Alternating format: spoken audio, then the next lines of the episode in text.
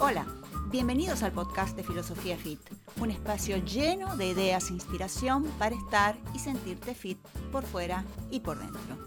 Mi nombre es Patricia Guillermina Bouters y soy la creadora de este podcast y del blog www.filosofiafit.com.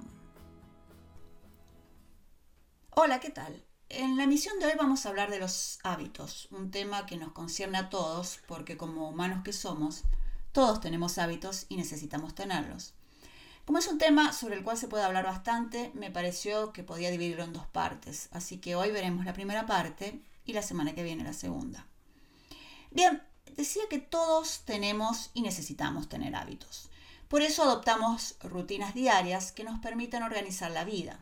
Nos levantamos a la misma hora cada mañana, tomamos todos los días el mismo camino para ir al trabajo, hacemos más o menos el mismo tipo de comida todos los domingos, almorzamos y cenamos cada día a la misma hora, hacemos ejercicio a determinado horario y determinados días, y así. Suele pasar que estas cosas se convierten en nuestra rutina, pero si nos fijamos bien, no siempre tuvimos estas rutinas. Quiero decir, en algún momento empezaron a formarse estos hábitos. En algún momento cada una de las cosas que hacemos sin pensar fue algo nuevo, una acción nueva que después de repetirla muchas veces se transformó en hábito y se volvió automático. La pregunta que uno puede hacerse es ¿por qué algunos hábitos son tan fáciles de crear y otros, como por ejemplo mantener una alimentación saludable o hacer ejercicio regularmente, resultan a veces tan difíciles? Bueno, la respuesta es sencilla y hay una razón científica que explica esto. Adoptar hábitos nuevos es difícil porque el cerebro necesita tiempo y repetición suficiente para que una acción se transforme en hábito. Una acción que se repite muchas veces crea una especie de ruta entre las neuronas y por eso se vuelve mucho más fácil y eficiente para el cerebro ejecutar una acción repetida en el pasado que empezar una nueva. Todos sabemos que hay hábitos buenos y hay hábitos malos y que así como es importante adoptar hábitos buenos y saludables, es necesario también desterrar los hábitos nocivos. Ahora bien, ¿cuáles son los hábitos buenos y cuáles son los hábitos malos? Creo que todos tenemos una idea al respecto, pero veamos igualmente algunos ejemplos de cada uno. En cuanto a hábitos positivos, podemos mencionar, por ejemplo, lavarse los dientes, hacer ejercicio, comer verduras y frutas todos los días, beber agua, principalmente, dormir entre 7 y 8 horas por día, leer, pasar más tiempo con la familia y amigos. Y si hablamos de los hábitos negativos, pensamos en, por ejemplo, beber alcohol en exceso, dormir menos horas de las necesarias, fumar o cualquier otro vicio, no hacer ejercicio o moverse muy poco, comer alimentos ultraprocesados y comida chatarra, no terminar lo que uno se propuso empezar o posponer tareas indefinidamente. Todos los hábitos tienen una estructura fija y está bueno conocerla para entender cómo funciona. Si te parece, te cuento un poco rápidamente cómo es esa estructura. Los hábitos contienen tres componentes básicos. Primero, la señal, es decir, un disparador, que es lo que estimula al cerebro a realizar algún tipo de acción. La señal puede ser externa, del mundo exterior, o interna, que es la que proviene del interior de la persona. Por ejemplo, supongamos que fuiste al médico y te indicó hacer unos análisis y te hiciste los análisis y te dieron un nivel de colesterol bastante alto. Esto es una señal que indica que tenés que cambiar tus hábitos, eh, especialmente tus hábitos de comida, consumir menos grasa, eh, comer más vegetales y más fibras, por ejemplo. Esto es un ejemplo de disparador para que adoptes un hábito bueno, un hábito saludable. Pero lo mismo aplica para los hábitos negativos. Es decir, hay también un disparador que te lleva a realizar una acción. Suponete que estás pasando por un periodo negativo de angustia o de depresión y te separas de tu pareja.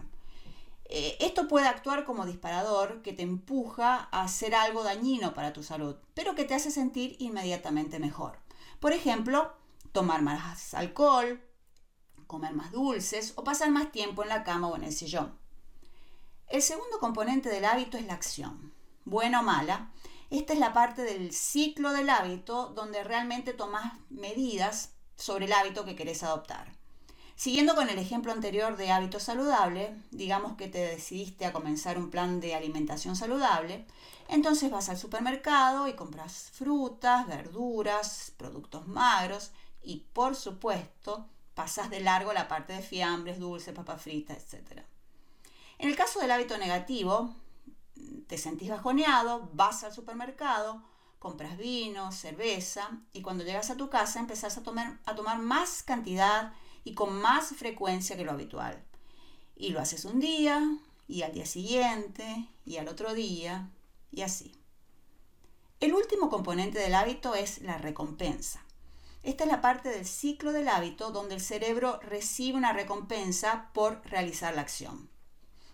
En el caso del hábito positivo, la recompensa no llega inmediatamente, pero al cabo de un tiempo se empieza a notar mantener eh, el hábito de alimentación saludable hará que te sientas mejor, que te veas mejor, que tengas más energía, que empeces a hacer ejercicios si antes no lo hacías. Esto va a llevar a que, por ejemplo, los demás te dediquen eh, comentarios elogiosos, ahora te veo muy bien, lo que retroalimenta el círculo virtuoso. En el caso de los hábitos negativos, hay un problema, y es que la recompensa que uno obtiene es inmediata. Por eso son tan peligrosos y terminan convirtiéndose en adicción. Tomas un poco más de alcohol, te sentís bien y así tomas otro poco. Y lo mismo pasa con la comida chatarra y con los dulces. Un poco más, cada vez un poco más, y de repente sentís que no tenés energía para levantarte del sillón o de la cama, todo se siente pesado, no te gusta la imagen que te devuelve el espejo, te pones fácilmente de mal humor, la gente lo nota, te lo dice, y así vas quedando atrapado en una especie de círculo vicioso.